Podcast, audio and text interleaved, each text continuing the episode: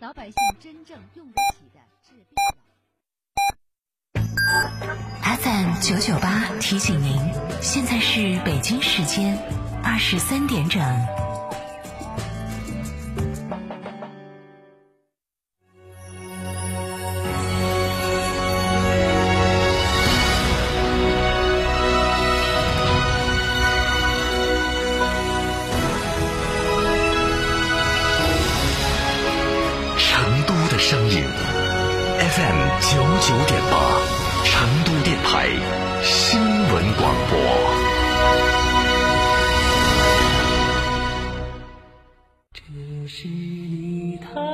雪山深处，仙水河畔，菊美多吉远去的背影，始终没有走出藏族儿女的视线。我们父母亲，我们祖祖辈辈没享受到过嘛？现在就是我们去享受了嘛？香港是正儿八经，我们是的是永远是忘不了的。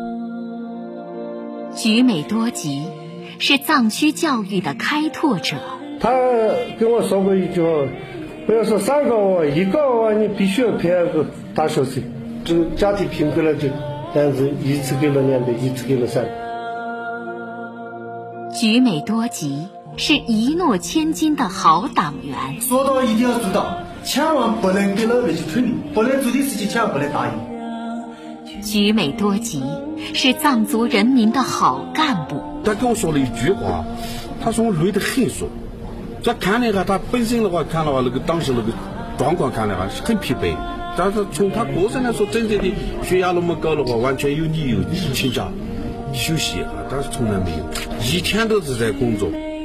菊美多吉，用生命诠释大爱，用青春谱写藏区新篇章，用朴实无华的行动兑现万里长城金刚砖的人生誓言。错峰出游捡香烟，价低耍好，趁现在！泰国跟团游一千一百九十九元起，缅甸一千八百九十九元起，越南芽庄一千零九十九元起，巴厘岛一千五百九十九元起，长滩岛自由行二千九百九十九元起，沙巴一千三百九十九元起。更多优惠信息可到双林路九十九号成都电台一路通国际旅行社线下体验店咨询，或致电六六零零二三四五。果汁太甜，白水无味。小苏先生零热量苏打水，随便喝没负担。苏打水就选零热量的小苏先生苏打水，随便喝没负担。小苏先生苏打水。华晨中华 V 三官降了，即日起购中华 V 三全系车型，官方直降一万五千元，另享最高三千元购置税补贴，还有低首付、零利息、零月供，金融政策任你选。国潮降临，势不可挡，详询当地经销商。九九八快讯，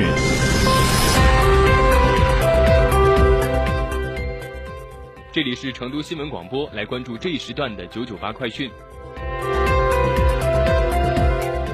首先来关注本地方面的消息。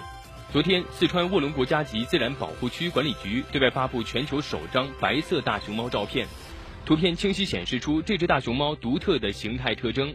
毛发通体呈现为白色，爪子也为白色，眼睛为红色。据专家分析，这只大熊猫是一只白化个体。从体型判断，大熊猫的年龄大概在一到二岁左右。据了解，白化是可以遗传的隐性基因。每个动物的个体体内都有来自父母双方的两套基因，只有当来自父母双方的基因都突变的时候，后代才会出现白化。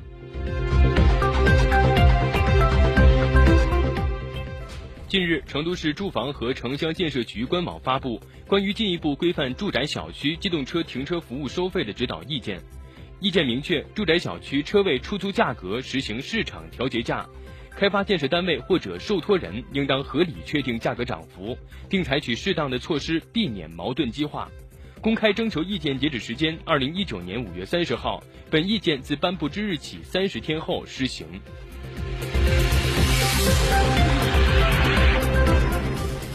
来关注国内方面的消息。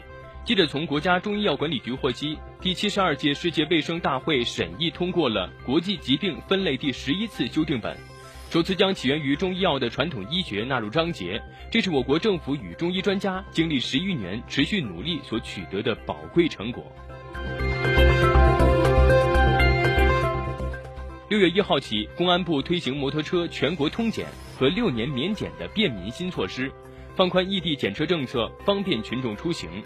公安部交管局有关负责人介绍，目前全国已实现摩托车省内异地检验、小型汽车全国通检和私家车六年内免检，全国已有两亿多新车享受免检政策，三千二百多万车主异地验车。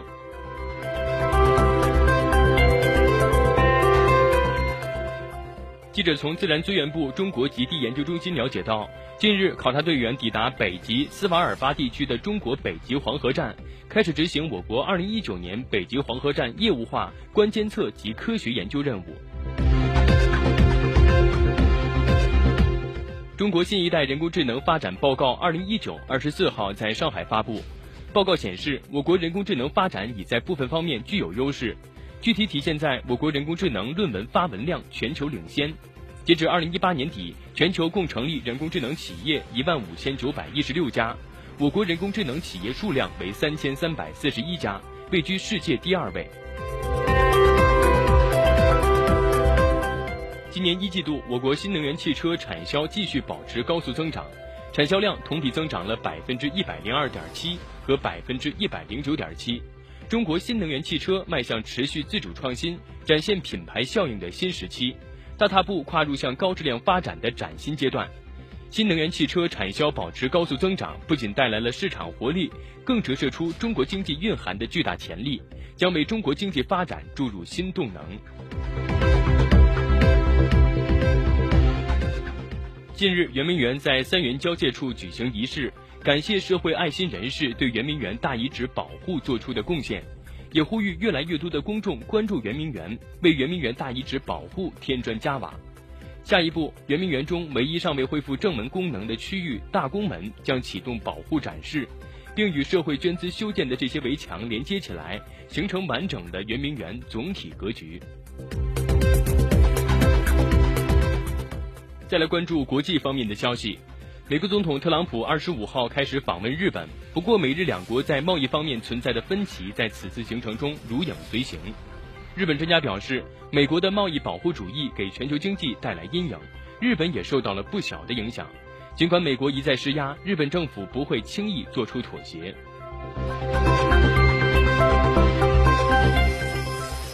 当地时间五月二十五号，法国黄马甲游行示威连续第二十八个周六举行。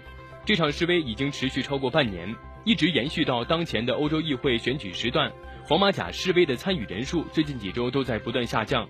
法国内政部二十五号晚公布的数字显示，当天全法只有一万两千五百人参与示威，为去年十一月示威发生以来参与人数最少的一次。巴黎参与人数约为两千人。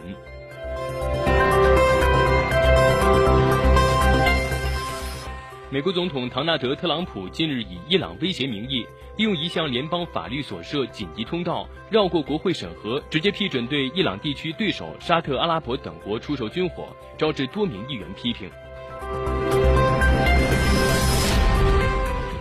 法国伊普索集团近日发布投票站出口选民调查结果，显示荷兰亲欧政党在欧洲议会选举中得票率高于疑欧政党，多家媒体以意外描述这一结果。因为选举前多项民意调查结果显示，疑欧派在荷兰所获支持率高于亲欧派。